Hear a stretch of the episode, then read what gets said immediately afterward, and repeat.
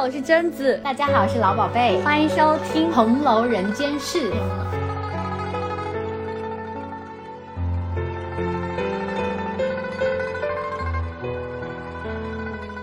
上回书说到，《红楼梦》版本的《清明上河图》，我们命名为日常事务部的这个部门，刚刚画卷展开了一点点，大家可以看见。丫头、小丫头、婆子们一些非常基础的工作，对，然后他们在园内奔跑、搬运、养花、种草、对，浇水、喂鸟 等等，然后重复他们的工作又觉得很累了。然后这一期呢，终于我们要聊到所谓的比较高级（打双引号的高级）的工作。开始聊大丫鬟和乳母们，他们平常到底在做什么？这个日常事务部到底还忙着什么东西？需要这一百多个人 来一起伺候呢？好，那就跟我们一起探索吧，就把《清明上河图》再展开一点点。嗯，好，话不多说，直接入正题。前面讲的是第一项工作是打扫房屋。第二项是来往使役，嗯，然后第三项日常事务部的大工作呢，也是大丫头们的主要工作，也是你刚才聊到的掌管拆穿的工作。这一部分工作呢，主要是对公子小姐们的贴身服务，也就是前面有提到的贴身掌管拆穿灌木。当然，这里的拆穿是指的小姐们的首饰嘛，宝玉那边就是指各色配饰了。拿小丫头佳慧的话来说，大丫头是一批算在上等里的人。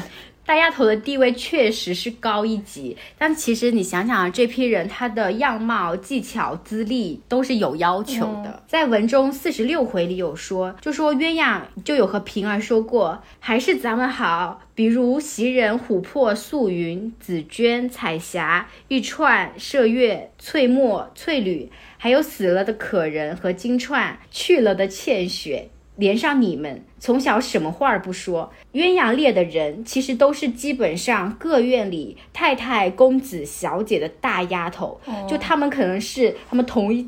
批培训里的那个 佼佼者，最拔尖的那个人。后面曹公写那个厨房柳家的女儿也有提过嘛，就是怎么夸她的，说夸她生的人物与平席渊子皆类，就可见刚刚说的那几位真的是府内或者是园内公认的那种六边形战士。由此可见，这几位大丫头真的不是好当的。其实，在贾府里面，宝玉也有说过，说平儿是个极聪明又极清俊的上等女孩。就你不仅要会干活儿，活干得好，你还要长得漂亮，哎，要聪明，要有眼力见，要有手腕等等啊。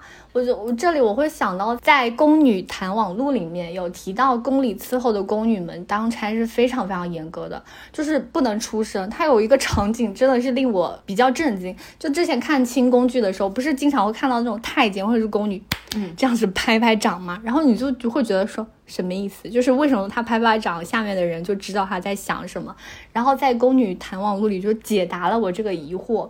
他有讲到说，其实宫女们是有一套自己的当差手势的。就比如说里间慈禧醒了，最里面贴身服侍的宫女就会伸出手，比出两根手指，就伸出那个 那个帐外。然后外面的宫女看到之后呢，就会将手轻轻一拍。然后在外层的宫女就看到，然后那个洗脸水就会立刻被传进去。就他通过这个。两根手指一个拍手，他就知道这个意思是慈禧太后醒了。这个时候他需要做什么了？这样子就可以传达不同的需求，又可以保证宫里没有一点点声音。这样复杂的。工作环节嘛，所以宫女们上岗之前是需要经过特别特别久的培训的，就姑姑对他们是有教习职责的。哎，这里又可以解答我们前面讲到了一个疑问，就是大观园里不是有各个院有一百四十多个人，我们想到的时候就会觉得很聒噪，对不对？但是其实从这个。谈网络里来看，他们可能也是有自己的比较系统的培训的，是有，我不确定他们有没有手势啊，但是应该园内是没有我们想象的那么吵闹的。像我这种现代宫女，就是我们也是这样子的，就会有一些特定的手势来传递信息，这样子其实能够保证信息传递的准确又快，然后不打扰到别人，这样子。那其实现代跟古代应该类似吧？是不是在古代的宝玉这样的贵族家庭，也是要经过类似宫女或者是你说的现代职业的那种职业培训？我觉得是诶，因为其实从文中来看嘛，袭人见王夫人的时候呢，就有说二爷才睡安稳。那四五个丫头如今也好了，会服侍二爷了。太太请放心，就你可见他们是边学边做的，就是业务能力是逐渐上来的，跟着学着的那一种。哦，就有点像那个宫女要跟着姑姑，也是要边练习边学习的那种。就是清代的拜史也有记载说，秀女被选入宫中后，首先要进行一段时间的培训和考察。如果你有不合格的人，你就要出宫去。择优再进行其他课程的培训，这样子。接着呢，入宫后会随着一个大宫女学做活计，就是你刚才说的要跟着人学，可能再放到贾府里，这人肯定是类似袭人啊、鸳鸯那种大宫女学。如果这些宫女干活不好，负责教导的大宫女也会受到责罚。你说，如果在保卫院里，这在后面活干的不好的话，那被贾母知道，那责罚的人一定是袭人。哎，难怪坠儿偷东西的时候，晴雯会那么生气。对，她有负责哎，你又捞一下，是不是？对对对，哎，但这其实还有一种那个例外，我觉得像这种家生子。就像类似赵姨娘这种，她们进府其实很早，从小就耳濡目染，受到这种训练和影响。这种情况的丫头，其实对于主人来讲，她自己一个体系培养上来的，所以她就用着更信任，也更符合公子小姐的心意，也更了解他们。哦，其实有点像现代职场所谓那种嫡系，对不对？就是她从最。基础的员工就是由他自己来带的，对，而不是那种天降的某某，然后你还要去跟他适配不同的职场风格，这样子。难怪经常有有人用红楼来讲职场的，嗯，确实是有一点异曲同工的意思啊。嗯嗯，大丫头她们经过了所谓的培训，然后要长得漂亮，要聪明之后呢，她们要做的这种。主子的贴身服务呢也比较多，也挺多的，就包括要伺候主子的盥洗、洗浴、梳洗、更衣，要端茶倒水、伺候吃饭、服侍汤药、熨烫衣服、守夜等等一切要和主子面对面交流的事情，也有时候会和公子小姐一起玩，一起做针线等等。就比如说二十一回的时候，黛玉和湘云一起住，宝玉就来了嘛。这个时候是紫娟和雪雁进来服侍梳洗的，而且还蛮细节的，要。要洗面，要用香皂，要用清盐擦牙、漱口等等，包括后来知名的宝玉洗澡事件，就是。秋纹和碧痕要预备洗澡之物，然后三十一回，碧痕还有去服侍宝玉洗澡嘛，说是一洗洗了几个时辰。讲到黛玉这边的话，那肯定就是平常紫娟和雪雁服侍汤药会非常非常多了，因为黛玉是从吃饭起就会吃药嘛。对，夏天的避热的香如饮，然后闹一春闹一秋的病，然后后面又开始要喝那个燕窝粥什么的。紫娟跟雪雁和黛玉的关系可能就是更偏向于。这种贴身的关系，照顾的关系。对，其实，在日常生活中，黛玉她还会跟紫娟、雪雁他们一起做针线。嗯，宝钗呢会跟婴儿一起玩牌，宝玉也会给麝月篦头。嗯。然后这些照顾里面描画最细节的应该是几次嘛？一次是让袭人让方官去学服侍，嗯，就说教他怎么去服侍宝玉喝汤，告诉他细节是口径要轻些，别吹上唾沫芯儿，这好细啊！就是你他他描写的脸，就是细节到怎么给人家吹凉汤都有。我在这里不得不说一句，你说人员是不是太冗余了？这个 工作是必须的吗？就是。或者说他需要一个人来做吗？应该可以合并吧。嗯，我觉得不应该这么看。哎，为什么？我们后面再说。好，那我们先把他的工作讲完。好，那那我们这里讲了讲的其实是宝黛钗三个人跟丫头的日常关系嘛，嗯，就贴身丫头。你还有其他的吗？其他院落或者是其他主人的？我这里实在是想讲 贾府里的事，就是你知道大丫头们的服饰贴身程度，甚至于就是说凤莲在云雨的时候，不是说大观园吗？哎呀，我跟你讲说，我实在要讲嘛，就是平儿就会从房里。拿着大铜盆出来让凤儿接水。这边你说连这种非常私密的房事都会有大丫头贴身的伺候，可见他们与主子的亲密程度嘛。嗯，哎，你这里就可以，我觉得可以解答后面，呃，贾母看戏的时候不是有。上演一出掰谎记嘛，他就说我们这样的中等人家，就是公子小姐后面都是跟着一长串人的，就是那个戏文里，小姐旁边怎么就只有一个丫头，上不得台面，能够从他们的角度上想来也是可以理解的。关于这个贴身的服务，我其实还有一些其他的细节，就藏在那个指缝之间的细节要补充。就是你知道思琪大闹厨房的那一次，他伺候迎春饭罢，带了小丫头们走过来。你能知道他见到许多人在那吃饭，就是你能感觉到主子吃完他们吃，思琪是做完他的工作之后再冲到厨房里去大闹的，对不对？就是他这个细节就抠得很准。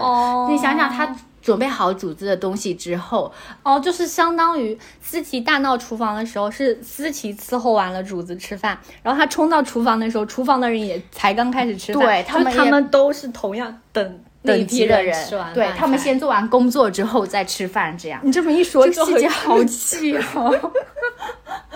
像这种细节工作，其实也有据可考，就是这种越贴身、越隐私的工作，其实就代表着你在主人身边的地位就越高。其实回到现实当中来，在晚清老佛爷身边伺候的那个宫女何蓉儿，你干嘛说的这么熟啊？古时候的同行，好了，他们就会在那个他的回忆录里面就有写说，能够伺候老太后敬茶。敬烟吃点心，这是上等；但是能够给老太后洗脚、洗澡、擦身上，夜里能侍寝，这就是特特的。越贴身越隐私，这个地位就蹭蹭蹭就越高。这样，然后大丫头做的这种贴身服务里面呢，我觉得有这些工作有比较特殊的是有两项，一项是守夜，一项是。掌管拆穿，我们一件件来讲。嗯，首先讲守夜的部分，这个守夜真的是最需要打起精神的，就随时预备主人你醒了需要什么服务。这是在五十一回里面，其实有详解了守夜的过程是怎么样的。我有点累了，聊到这里，你是不是就觉得跟吃饭一样的过程非常会很漫长？我想象的守夜好像就是，我就大睡一番，四脚朝天就好了。不是啦，就是躺在那里，但是脑子里可能不能深睡嘛。嗯，但是我觉得你讲的可能远不止这些吧。当然啦，它就是跟吃饭一样冗冗长，而且非常多的小细颗粒度很细，是吧？对呀，你像就是睡觉这个破工作，也不是说破啦，睡觉很重要。这种工作在。做之前也会有工作指导的，就像宝玉睡觉之前，凤姐就有指导说，两个知好歹的人派出来在宝玉屋里上夜，跟着婆子说，你们也要好生管着，别由着宝玉胡闹。晚上催他早睡，早上催他早起，就是这么一个睡觉工作，就已经有一些工作指导的指导，对，红头文件已经发下来了。那具体事务是要干嘛？睡前准备开始，action，你要铺床，对不对？嗯，要整理家居。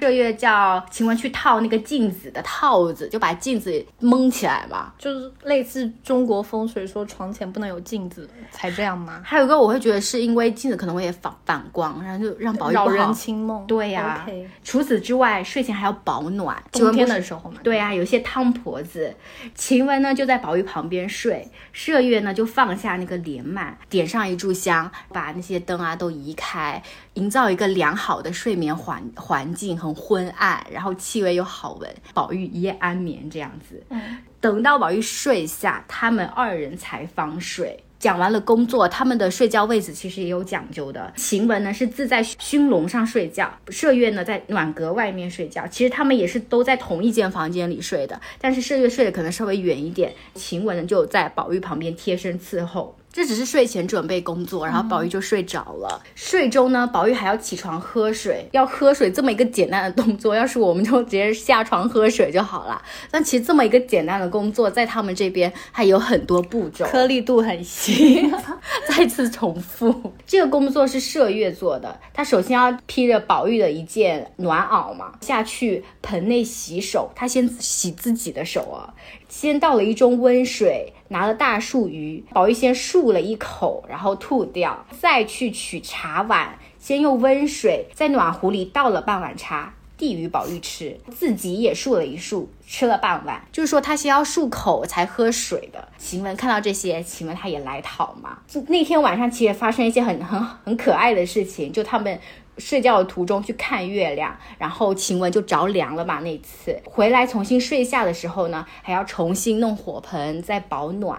然后外面的嬷嬷还要说啊，你们别别讲话了，快睡吧。这种就是得先洗手，然后倒一盅温水，接着他给他漱口，然后再拿另外一个茶具来给他喝真正要喝的水，就不是说拿着一个水就猛灌这样子。晴雯这里有一句话让我觉得很可以概括手。守夜这个工作，就是你要怎么做好这个守夜的工作呢？让主子可以不要动，在船上完完成一切。晴雯说的是：“好妹妹，明儿晚上你别动，我伺候你一夜，如何？”就是说你别动，我伺候你在船上可以完成你所有要做的事情。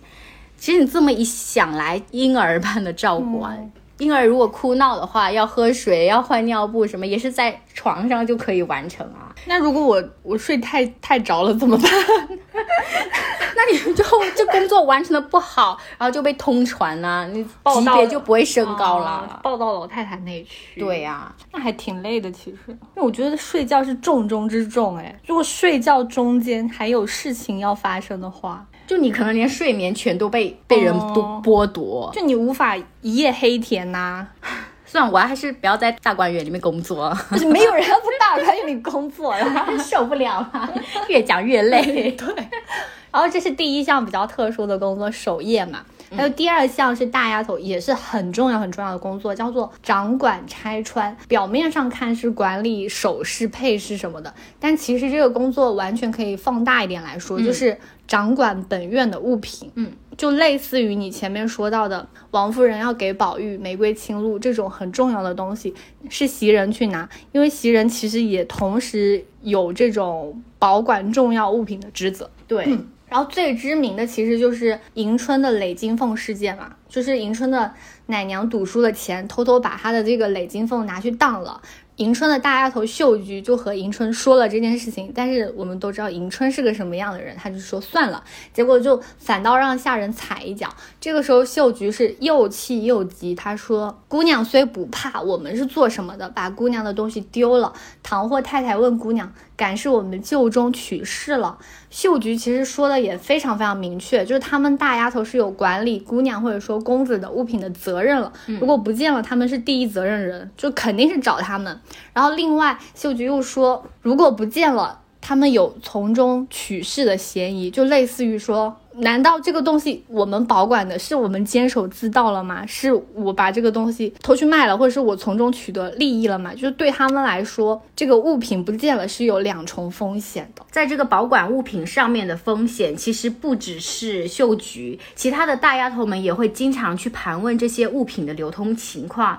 就比如说三十七回的时候，袭人就会去问说：“蚕丝白玛瑙盘子哪儿去了？”然后晴雯也在问说：“哎，连珠瓶也还没也还没收来，这都是跟他们身上的责任都有关的嘛。”其实宝玉这里还发生过蛮多这种事情的，比如说五十二回出现了坠儿偷镯子、梁儿偷玉的情况。二十一回湘云给宝玉编辫子的时候，说他头上的珍珠怎么少了一颗，宝玉说丢了一颗。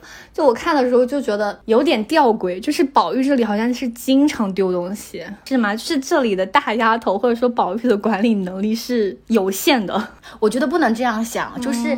一个大丫头或者是一个管理者，他不一定能够架得住这么多人。我觉得是要有个系统的，就像就是他们不能过于依赖个人的能力。我的意思是说，他我觉得大丫头就应该要订立起这套系统来。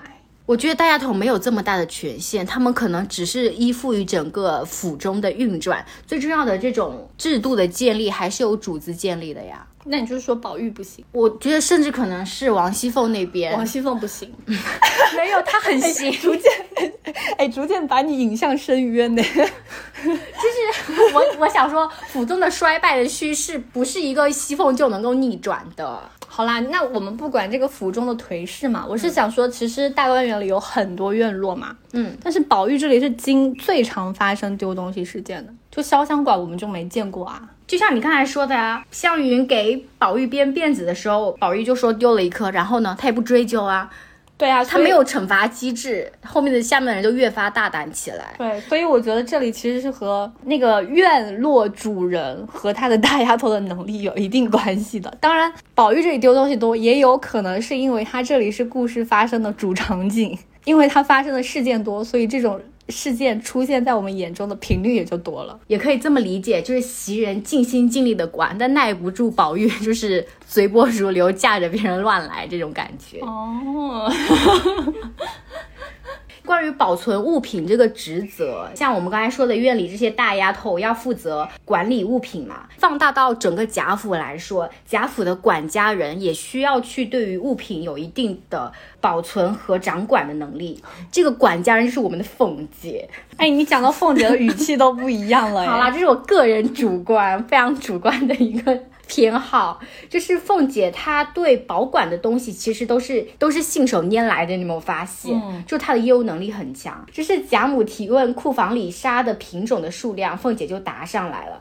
然后在家宴的时候，一些家具放在哪里，数量是多少，凤姐也是知道的，所以她会才会去坠锦阁里拿那二十几个高级。还有一点是在贾府里发生的，就是假设她要娶鸳鸯做小妾。其实也是跟大丫头掌管主人的物品不无关系啊。那贾琏为什么要向鸳鸯去借，然后去挪用老太太的梯级？我觉得这就是大丫头的一个职责所在。对，就是大丫头有这个掌管拆穿，就是掌管本院主子物品的这么一个职责啊。当然，我们这里有点讲远了，回到大观园来，守夜和掌管拆穿是他们非常非常特殊的。两项工作，嗯，那除了这些每个大丫头都要做的事情之外呢，大丫头们还各有技艺。用现在的话来说，我觉得是核心竞争力。比如说，袭人和麝月非常能正场面，当院子里发生事的时候，一般都是他们站出去，尤其是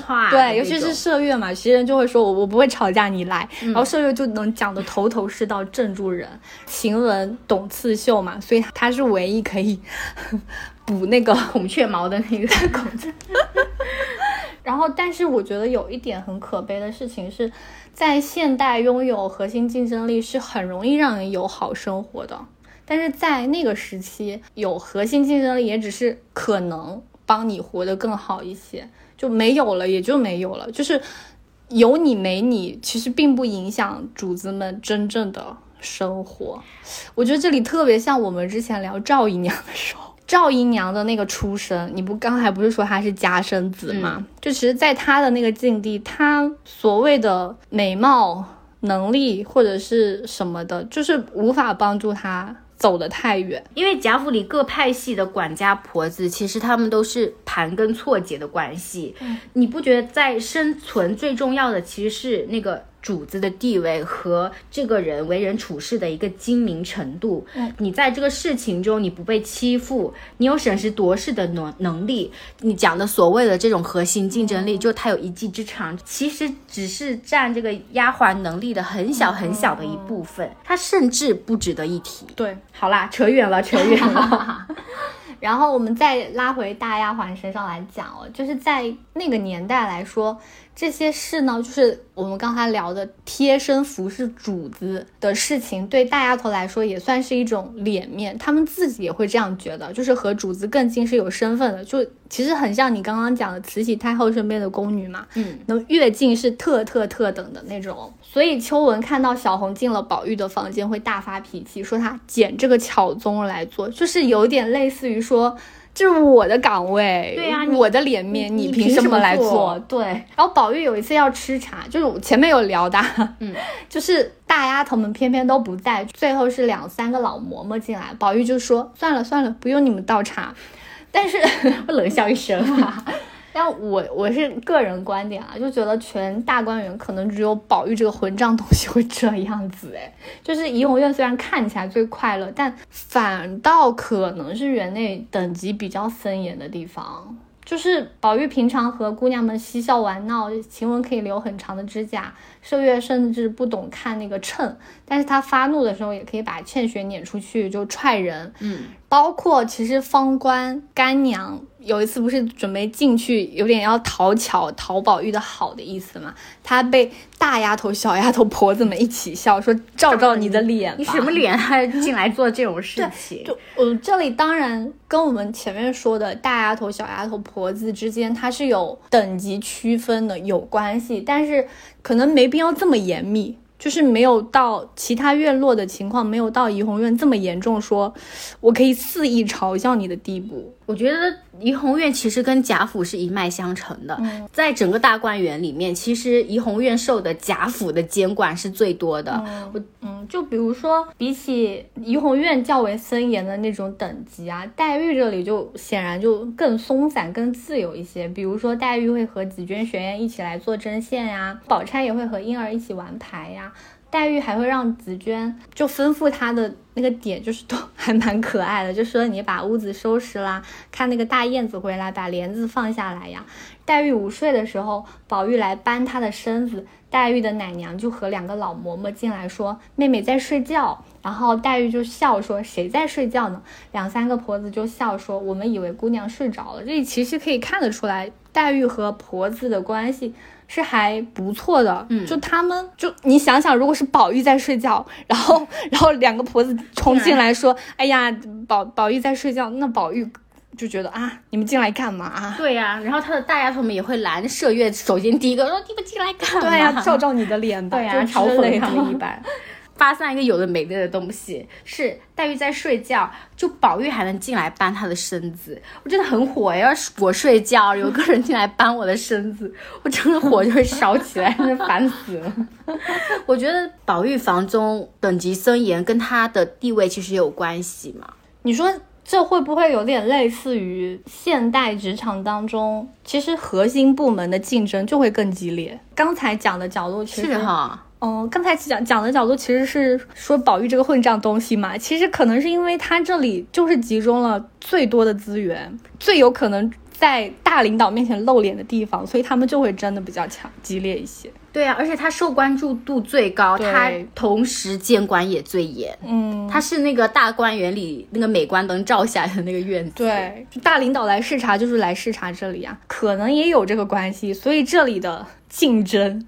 更加激烈，对，然后往下踩、往上爬的那个感觉也更强。就如果你要去摆烂的话，你可以去其他院。就比如说像宝钗那边，她经常会坐在炕边和伏在炕桌上的小丫鬟婴儿在描花样子等等。然后另外一个就是不在大观园里面的湘云，她其实也会在家里做针线这样子。就是也都是跟丫头们一起嘛，对对。那宝玉就是一个富贵闲人，无事忙，无事忙可是宝钗说他的哦。那个老宝贝采宝玉老师的那个观点仅为他个人，不代表贞子的观点。贞子本人是很喜欢宝玉的，开玩笑啦，大丫头。做的这些事情说起来是挺繁杂的，但是说实话，在小丫头和婆子们看起来肯定是更清闲的，因为你们想，他们要早起起来扫地、搬桌子，然后在园子里 跑步、搬东西，就是对比大丫头的贴身伺候，可能是倒水、守夜，然后吹吹汤什么的。就他们看着可能会觉得，对啊，你就也不会很累吧？有什么好累的？对，所以他们都会往上爬。但是我觉得这份工作有一点特殊的事情是，他与其说是干那些活，不如说更得是了解公子小姐的性格。对啊，就是小丫头的工作对象是物，但是大丫头的工作对象是人，这样子。就比如说那回嫌袭人娇嗔甄宝玉那一回，就她能够很知道宝玉的点是什么，然后宝玉就立刻听了。那你知道宝玉这种人，他后面做不做再两说，我会先答应下来。对，那紫娟跟黛玉其实也是这样的嘛。紫娟对黛玉的心思和她的处境是特别特别了解的，所以平常牙尖嘴利的黛玉，她听了紫娟的话，她也嗯好，也说不出什么特别怼人的话来。就其他人可做不到这样。还比如说，我觉得很爽那个爽文篇章里面，世叔在抄检大观园的时候，探春说几句话，他马上就心领神会，然后接着探春跟他们大吵特吵，所以那个时候凤姐才说啊，她是好丫头。对，就其实这些是她单纯说起来就讲几句话嘛，其实不难。但是呢，你要讲的这么。符合符合人家的性格，符合事情的当下，几句话能够把事情讲得透彻，这个是很难的，我觉得。所以，既然有这么亲密的关系，所以说大丫头在某种程度上，她其实也代表着主人的颜面。嗯，所以就算是主子这个阶层，其实也会去尊重另外一个主子的大丫鬟。就比如说贾云到宝玉房里，袭人给他倒茶，他就会忙站起来笑道：“说，哎呀，姐姐怎么替我倒起茶来？”这里其实是给宝玉面子，袭人代表的是宝玉面子这样子。湘云去宝玉那里的话，也是袭人倒茶，他类似那种有贵客来，袭人替宝玉倒茶这个样。其实这里也可以延伸再往外一点，就比如说贾母去逛大观园的时候，走到黛玉的屋子，是黛玉倒茶。就是是一样的，有点类似这种感觉啊。就是如果你有相应阶层的客人来的时候，我就需要作为一个颜面去招待你。其实这里也有一个反面的例子，迎春那边，迎春其实你也刚才也说，她这个人就很很软弱。她的大丫头思琪在整个大观园中，她的地位也不大高，就不像是袭人、晴雯在。大观园里这么有面儿，不是核心部门的那个。对啊，所以他向厨房要一个蒸蛋，人家都不想做。但是晴雯姐姐想吃什么，人家还问说她要吃怎样的一种。但是你知道思琪这个人，就是也是一个很风风火火的人，她不给蒸蛋就大闹厨房。但是她后来因为雷金凤被偷啦，超检大观园这个大丫头的箱子被查啦，迎春又很懦弱，最后她还被。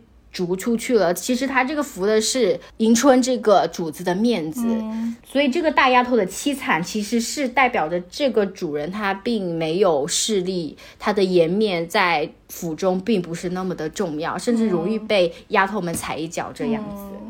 其实很明显哎，就像 现在职场也有也是类似的呀。你那个边缘部门的人去找人办事，就是会比较难。对。什么部门联动资源之类的？对对对，就是说，为什么？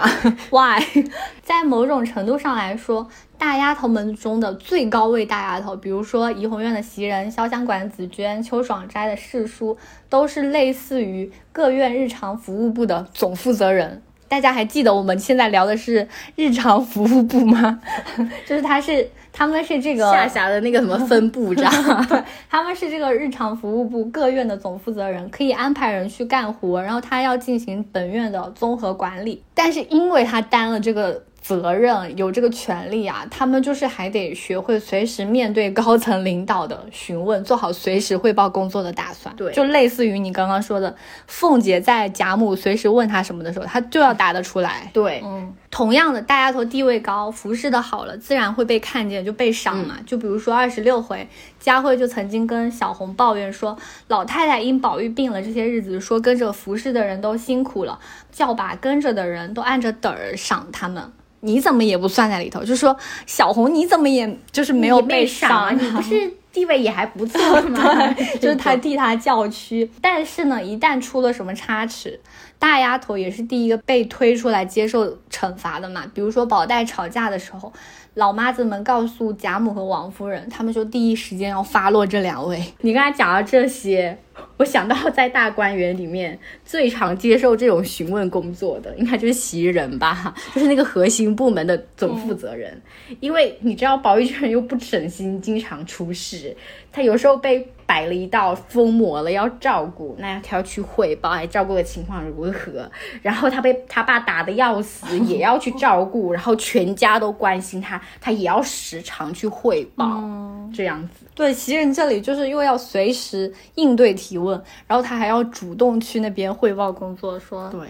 那个最近怡红院的状况文件 PDF 请批示，就保证和上面的信息的畅通。对，这就是大丫头们的工作，是全书很有华彩的一个群体，就是日常日常事务部非常重要的一批角色。然后他们呢？平常干的事情呢，好像挺小的，所以晴雯还可以留着长指甲。就大家会经常说你也不怎么干活嘛，但他们也面临着比较多的责任，也需要更体察公子小姐，包括更高层领导的心思。括弧这里晴雯姐姐并没有做得很好啊，就是你讲到他们其实还面临着一些监察，也不是能为所欲为的。对。第四部分日常事务部非常非常重要的工作呢，就是你刚才提了一嘴的院内安保及监察。这里的监察呢，就包括礼教礼节、日常生活、你的作息等等。院内安保呢，一般是由嬷嬷们来负责。嗯，但是我们这里只讲各院内的安保啊，因为园内还有真正的安保部门，我们就不放在日常事务部这里来讲了。我们后面会细聊这件事情。这这让我感觉是大娃套小娃，层层监管的感觉。对，但是呢，婆子其实是有分为教引嬷嬷、奶娘。粗使婆子的婆子，这算是一个通称，泛指中年至老年的女性下人。但是，因为我们要讲第四部分的安保和监察职责，我们还是得区分一下。因为如果我们这里又讲婆子，大家容易跟前面的粗使婆子混在一起。这一节的嬷嬷是指的是教引嬷嬷，或者说有一定地位的老嬷嬷。虽然曹公会混称，但我们这里以示区分，就叫这一类婆子为嬷嬷。就不叫他们婆子了。就是当我们讲到嬷嬷的时候，就是一些有地位的，区别于粗使婆子的下人。其实这个嬷嬷呢，在醇亲王的儿子溥杰的回忆录中，其实也有讲过，说王府中的嬷嬷是乳母，在哺乳时期，她的待遇是比较优的。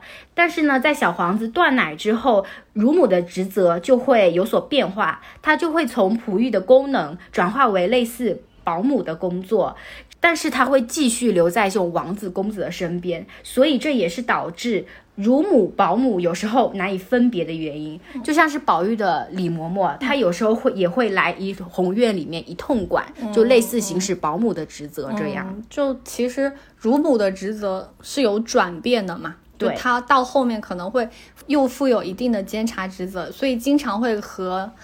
所谓的教引嬷嬷或者是婆子，因为曹公反正这几类他都有时候叫婆子，有时候叫嬷嬷，会混在一起。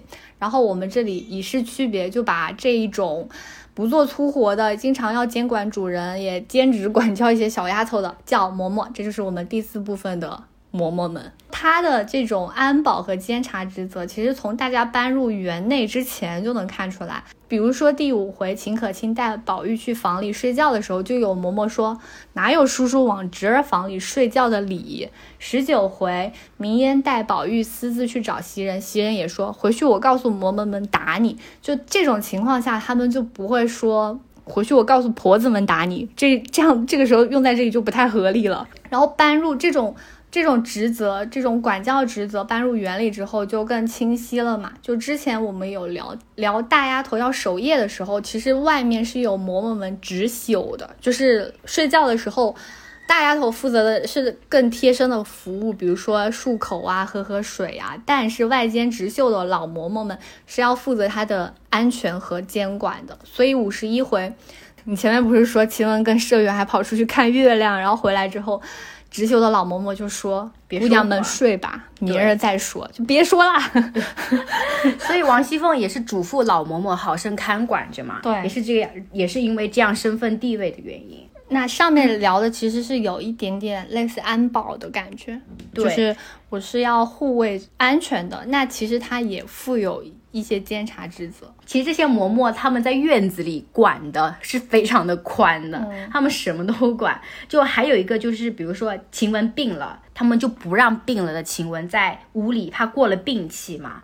然后老嬷嬷们吩咐宝玉的书童们干一些事情，他们那个六个书童也忙答应说是。所以他们的权责其实是比较广的，个个都有在管这样。对，就包括本来以为老嬷嬷只管里面的小丫头嘛，可能也监察一下，哎呀，别别说话了什么的。其实外院的主子的书童啊什么的，他们也是可以管教到的。然后呢，这个是园内的安保和监察职责。然后我们这里要讲到另外一种嬷嬷，前面讲的嬷嬷呢是有点教引嬷嬷、老嬷嬷的那种感觉。但是第五部分呢，我们要讲的这个嬷嬷呢是乳母。我们这里还是要再说明一下这三种身份。乳母、教引嬷嬷、粗使婆子都会混成嬷嬷和婆子，但是乳母和教引嬷嬷有身份的老嬷嬷等是高级仆妇行列，是地位更高的。但是乳母呢又更特殊一些，因为她的地位就是她和主子更亲。其实清朝一贯是对乳母很优待的嘛，因为乳母的辈分和公子小姐的母亲是同辈的，所以公子小姐。也是要对他们非常敬重的，就持有对长辈一般的礼节。就在贾府中，贾琏的乳母赵嬷嬷来找凤莲两位办事的时候，凤莲的礼节其实也是非常妥当的。他们让妈妈坐下，给妈妈吃这些软烂的肉。然后呢，赵嬷嬷这个人也是特别懂礼节的。他们就是这两位对自己敬重，但他自己也很自知身份，知道自己是下人，所以呢，他也并不做上位。请求这个办事呢，也是有理有节的，就是一个知进退的嬷嬷。你这话是什么意思？就是要踩宝玉的李嬷嬷，对不对？不过的确办事不得人心，好不好？好，就乳母，因为她本来就和公子小姐很亲热嘛，因为小时候就是要贴身照管，要喂奶呀，可能哄睡呀什么的，处理的比较好的乳母，就是相当于公子小姐的另外一位母亲了。就比如说赵嬷嬷、凤莲两位。嗯，出于礼节也得帮他办一些事情。这个时候呢，乳母的关系，这种亲密的关系还会连带到他们的亲人身上。就比如说宝玉的大仆人李贵，就是李嬷嬷的儿子，是宝玉的奶哥哥，就是他对宝玉也是有一定的管教职责的。这种情况其实，在清朝也不是很罕见。这种对乳母的亲密关系，不只是清朝有，明朝就有非常有名的例子嘛。就比如说在明朝的。明宪宗朱见深，他一生中并无大作为，只有一件比较突出的事情，就是把自己年长十七岁的乳母立为贵妃。就他这个时候，甚至不仅是亲密，他已经对她有了更深一层感依赖，对对，有这样的感情了。然后包括明熹宗也非常尊重他的乳母客氏，就甚至后来客氏和魏忠贤去勾结的时候，皇帝也是由着他们来，就可见乳母和。他们的奶儿子之间的关系是有点超乎现代人想象的那种亲密的，嗯嗯。然后这里也可以顺带聊一下，就是其实很多地方会讲说曹家的发家史也是和乳母这个身份息息相关嘛。但现在也有很多资料来证明说，呃，曹寅的母亲孙氏，大家会认为她是康熙的乳母，但其实实际上她是康熙的。保姆为什么这么说呢？就是因为从康熙、雍正朝册封乳母的记录中来查到，说并没有这个孙氏是有这个封赠的记录的，所以以此来断定，他们可能只是皇帝的保姆，而非乳母。那我们这边就扯远了。但是其实由此而看出，保姆和乳母的职责他们是有重叠的。嗯，所以是经常会混淆嘛。对，包括你前面聊的说，呃，乳母会。转化职责，对，变成保姆这样子。对，所以有时候乳母、保姆确实是比较难以区分啊。嗯，乳母的身份如此之特殊，如此之和主子亲热，贾府又是在这种优待之上，他更加礼重家里的老人。就是原文里也有很多。记录嘛，就是说贾府其实对在府里干了很久的人是比较有偏重的，然后他对下人也比较好，难怪李嬷嬷，因为我在怡红院里面就横着作为作福啊，一进来就可以管教众众丫鬟这样子。讲完乳母这个身份啊的特殊性啊，我们来聊一聊作为劳动者的角度，乳母要干什么。最一开始的就是说乳母这个活她干的活是分阶段的嘛，但是最开始的时候肯定就是喂奶最重要，跟公子小姐或者王子这种建立起一个亲密的关系。就比如说，呃，贾从有一次去邢夫人那边。然后邢夫人就说：“你奶妈子死绝了，你这个小孩子黑眉乌嘴的，就意思是说你奶妈怎么都不好好给你，就是照顾一下你的仪容仪表啊？对呀，怎么不收拾一下哈？就是让你黑眉乌嘴的出现，就是可见乳母是要代管小孩的，要让他出现的时候符合一位大家孩子的规范，就包括黛玉刚进贾府的时候。”那个时候她和宝玉都还小嘛，就五六岁，所以这个时候宝玉老师的知名奶娘李嬷嬷是要在他身边贴身照管的，就是李嬷嬷就在宝玉的外间睡了。但是我们从后来就发现，宝玉外间睡的是变成了袭人麝月嘛，嗯，对，就说明他后来长大了。对，就其实这个时候是因为宝玉还小。一旦孩子长大呢，乳母的职责就会有所转化了，因为这个时候孩子不需要乳母去贴身照管了，这个时候极大可能会变成一个有地位的虚职，就是我们很熟悉的李嬷嬷的做派了。这个时候他的职责就会转化成教引引导这种，所以到大观园之后。宝玉也长大了，就变成一个小少年的时候，乳母就不用像带小孩一样去带着宝玉。其他小姐们的乳母其实也是一样的。嗯，我们可以仔细看一下李嬷嬷在大观园里做了什么。就是这个搬入大观园的时候，大家都已经长大了嘛。嗯，李嬷嬷就显然就好像也没做啥，主要是来吃喝抱怨的东西。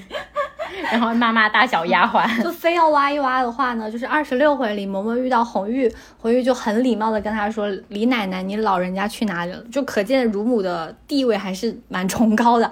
李嬷嬷就说：“宝玉非要让他去叫什么云哥、雨哥的，就是是指宝玉让他去叫贾云嘛，说明这个时候李嬷嬷还是会去跑跑腿的。不过后来呢，红玉就说。”你老人家应该跟贾云一起进来。李嬷嬷就说：“我哪有这个闲工夫，让那个小丫头或者是婆子带她进来就是了。”说明李嬷嬷她顶多是去，他觉得去带贾云进来的这个不符合他的身份。对啊，就是这种小事情不用我干了，不用我这个大身份的嬷嬷去干。对，然后三十六回贾母要说话嘛，也是让人传李嬷嬷和袭人来，就是这个时候已经李嬷嬷的职责就有所转换了。嗯。但我觉得很特别的是，曹公真的是非常细致的一个人，因为这个时候宝玉大了，姑娘们大了，但是惜春还是小姑娘嘛。其他小姐公子和乳母的交往呢，就比较没有那么像小孩子，但是惜春就会在被刘姥姥的笑话逗笑的时候叫乳母揉一揉肠子，就因为这个惜春这个时候也还是小孩子，对我觉得真的好细致啊。但是你知道，乳母毕竟其实也是一个劳动者，她是一个工作人员，那就会有工龄，她其实是会退休的，就是不住在主人身边了，就更不用去做什么事情了。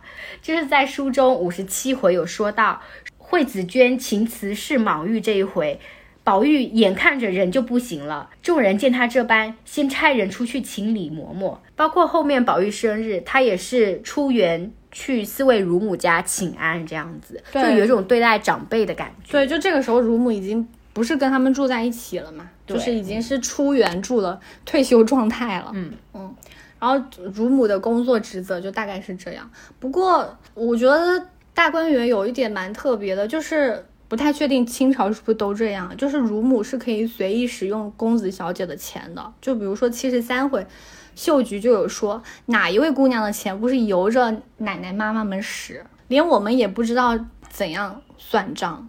就其实乳母在公子小姐这边的获得的福利还蛮多的，所以我觉得有时候可能是贾府的体制问题，也可能是贾府的这种对乳母的偏爱的问题啊。所以后面园内不是发生了很多事情嘛，就是嬷嬷阿婆他们干出来的，就是赌博喝酒，也不好好。做安保工作，贾母后面不是有一句话就说嘛，就说就仗着他们奶过哥儿姐，弄成这个样子。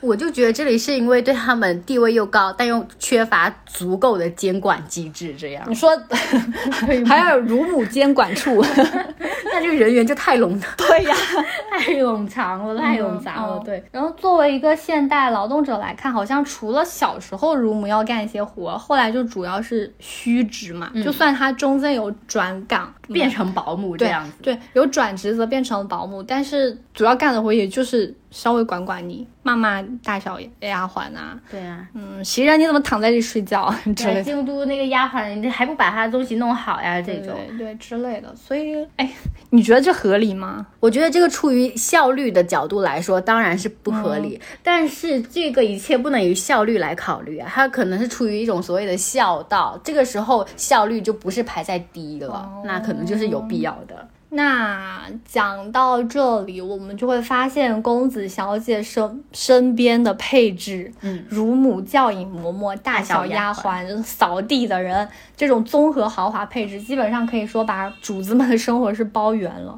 我记得刘宝瑞先生有一段单口相声，叫做《傻子学乖》，怎么样呢？就讲，他就讲 要用那种相声的语气啊，那很难哎。好，那你就正常了。就讲到过这种现象嘛，他就说，您说。是傻子他怎么就傻了呢？有一种是培养出来的，旧社会地主财主这种家庭就容易培养出傻子来。小时候娇生惯养，奶妈、老妈、看妈、哄妈四个人哄管着这一个孩子，茶来伸手，饭来张口。八岁吃饭还得人喂呢，十二岁还系着屁股帘儿呢，十五岁大小便还得人管呢。就说实话，看看到这一段的时候，每字每句我都会想起宝玉老师。宝玉老师有一回他要小解，丫鬟们还会说蹲下来再解，因为怕吹着风嘛。对啊，他那时候都已经是一个小少年啦。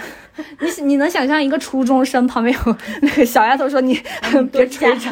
对啊，就包括后来宝钗去看宝玉，宝玉在午睡嘛，宝钗还笑说他都这个年纪了还穿肚兜呢。然后袭人不是说因为怕他着凉，因为怡红院这边人员配置比。别院更多，所以他的生活来的更细、更金贵一些。反正我聊到这里，我是觉得怎么说呢？一个是工作的颗粒度真的是有点过细了，所以扼杀了一个人独立生活的能力。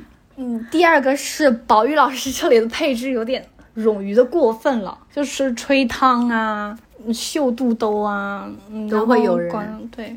好，现在劳动者是陷入深思当中。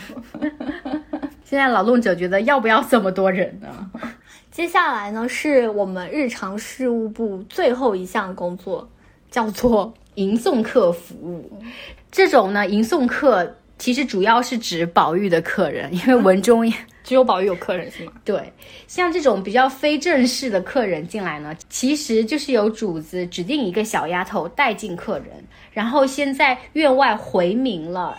再带入院中，结束之后呢，由小丫头送出去。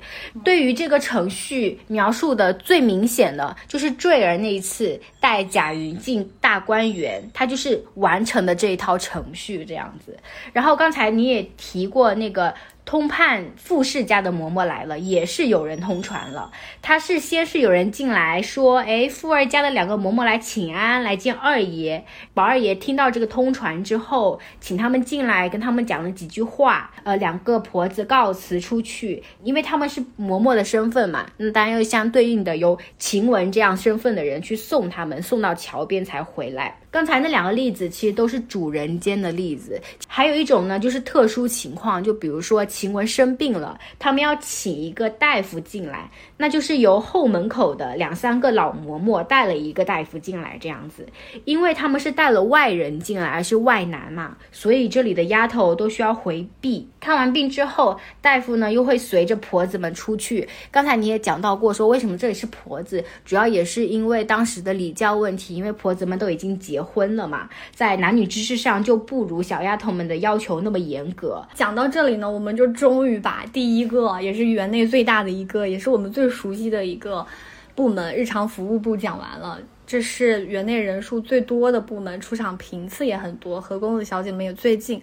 然后我在聊和准备之前，一直以为我们还算了解这个部门，但殊不知聊下来，我才会发现，尤其是前面我们转换成劳动者的视角，而不是以平常读者跟着公子小姐们游园的视角来看的时候，就会发现。事情真的是很多很细，而且这些很细的事情呢，还不一定是大家会日常会注意到的。就好像我们看《清明上河图》，其实也有很多细节，比如说这个小人在这个画卷的细处到底在干什么，我们是很难去想象的。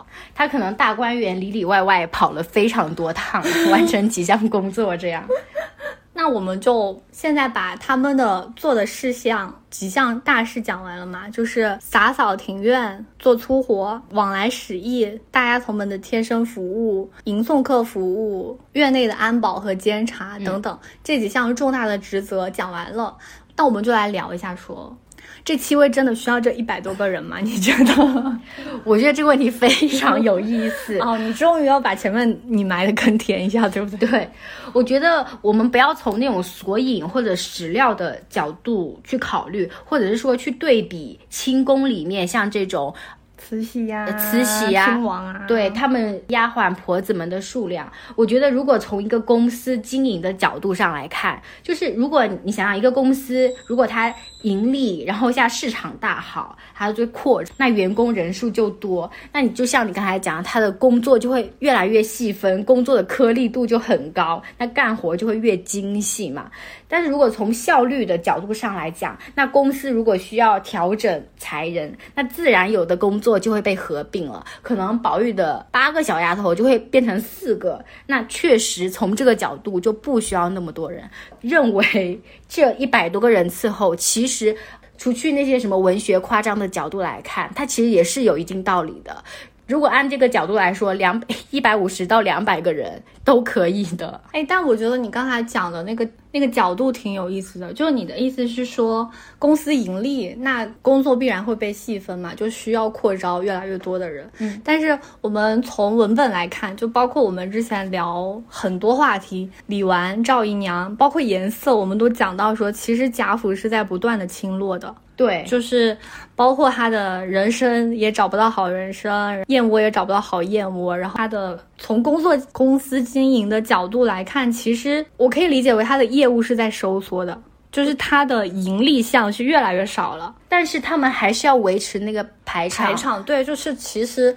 如果我们不管这个排场的话，从目前贾府的状况来说，他的公司盈利项变少了。按照你刚才的讲法，其实我们应该要收缩编制了，降本增效。对啊，但是。其实我们刚才也有提到一个事情，就是有时候效率它并不是摆在第一位的。就像史湘云家，他可能也也有一点入不敷出，他需要在家里做针线，但是出去社交，在这个人情上，他必须又做足满足那个排场的时候，那这个效率放到后面去之后，必然会造成这种贾府倾落的景象呀。嗯，那这其实也变相论证了。这种人员的冗杂、工作的细分、无限的强调排场，却不顾自己公司的盈利项，其实某种程度上也是这个公司必然会 倾落的原因之一吧。对，因为我们要是用现在的那种公司经营和效率的视角看，它必定是会这样。嗯，但是在当当下的就是贾府的那个封建制度之下，他们的。